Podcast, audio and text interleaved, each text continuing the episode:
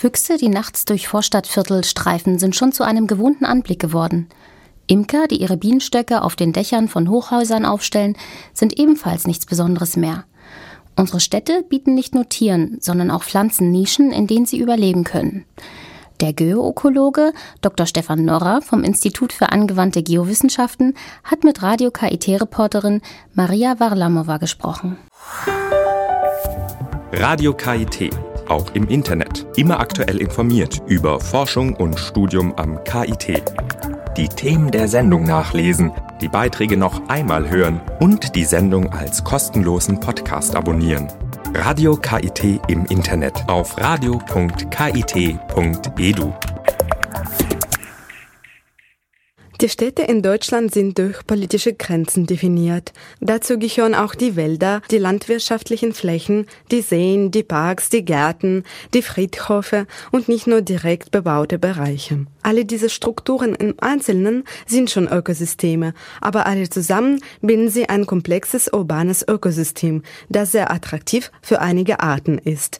Dr. Stefan Nora. Also diese Strukturvielfalt in der Stadt auf kleinstem Raum sehr groß ist dadurch auch ganz viele Arten sich an die verschiedenen Strukturen in einer Stadt anpassen. Auch ist eine Stadt natürlich äh, Anziehungspunkt für ähm, Arten aus dem Umland, gerade auch Tieren, wie zum Beispiel, man kennt es, als die Füchse in die Städte hineinkommen, einfach weil die Stadt auch immer Nahrungsquelle ist für Vögel, für Säugetiere welche Tiere und Pflanzen sind gerade für das urbane Ökosystem in Karlsruhe typisch, erzählt Geoökologe Stefan Nora. Typische Tierarten, die wir hier in Karlsruhe haben und die wir auch schützen müssen, sind zum Beispiel ganz besonders der Heldbock. Ähm, der ist auf äh, alte Eichen angewiesen, die mindestens ja, man sagt so 80 Jahre alt sind und älter. Dort lebt er gerne, deshalb muss das Umweltamt in Karlsruhe auch immer neue alte Eichen sozusagen vorrätig halten als äh, Lebensraum für die für den Heldbock. Darauf ist zu achten oder auf die Zauneidechse, die hier im äh, Stadtgebiet ähm, ähm, vorkommt. Eine Zauneidechse, die nutzt zum Beispiel auch ähm, von Menschen konstruierte Einrichtungen. Das sind nur zwei typische Arten, die hier in Karlsruhe ähm, von großer Wichtig sind, inklusive natürlich der Eichen in diesem Fall. Was lockt die Tiere und Pflanzen in die Stadt?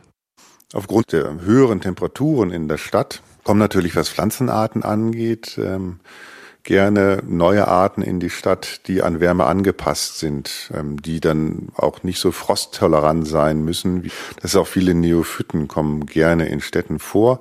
Das sind Neophyten, das heißt Pflanzen, die seit der Entdeckung ähm, Amerikas nach Europa eingewandert sind.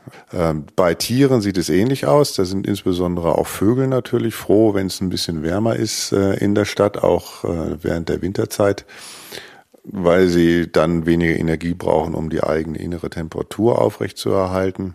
Das Klima in der Stadt ist natürlich ganz anders als im Naturgebiet. Dazu gehört auch die höhere Temperatur welche anderen spezifischen Klimabedingungen in der Stadt herrschen und woran das liegt, berichtet Dr. Stefan Nora. Das Stadtklima ist natürlich ein ganz eigenes Klima, das auch seinen eigenen fast Forschungszweig schon ähm, hat, ähm, weil einfach innerhalb der Stadt aufgrund der Bebauungssicht, aufgrund der verwendeten Materialien, aufgrund der Versiegelung ähm, des Bodens es zu einer ähm, erhöhten Temperatur kommt. Ja, alleine schon die Versiegelung des Bodens, keine Pflanzen führen dazu, dass kein Wasser verdunsten kann und dass dadurch die Verdunstungskälte fehlt in den versiegelten Bereichen. Ähm, darüber hinaus ähm, können sich zum Beispiel solche dunkle Asphaltflächen gut aufheizen, beziehungsweise helle Fassaden können sehr intensiv Strahlung reflektieren und damit den Straßeninnenraum auch aufheizen. Und die Bebauungsstruktur selber verhindert, dass es zu einem guten Austausch der Luftmassen kommt, einfach weil der Wind dadurch geblockt wird und ähm, nicht so gut durch die Städte wehen kann. Deshalb versucht man in Städten ja mehr und mehr auch Frischluftschneisen freizuhalten, damit die Städte entsprechend durchlüftet werden können. Die Menschen bauen die Städte. In diesem Sinne ist der Mensch ein wichtiger Teil des urbanen Ökosystems. Welchen Einfluss die Stadt auf unsere Gesundheit hat, erzählt Dr. Stefan Nora. Der Mensch, der passt sich natürlich auch an das städtische Leben an. Wie er das nun genau macht, weil es ein junges Phänomen ist, dass wir natürlich in Städten höhere oder größere Probleme mit der Gesundheit haben. Was versteht sich häufig von selber.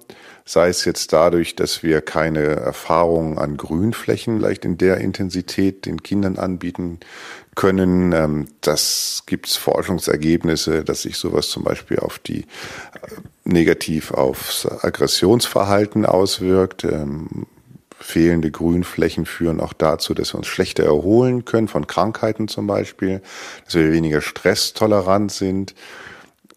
Die Krebsrate insgesamt in Städten ist ähm, bis um das Fünffache höher als außerhalb der Stadt.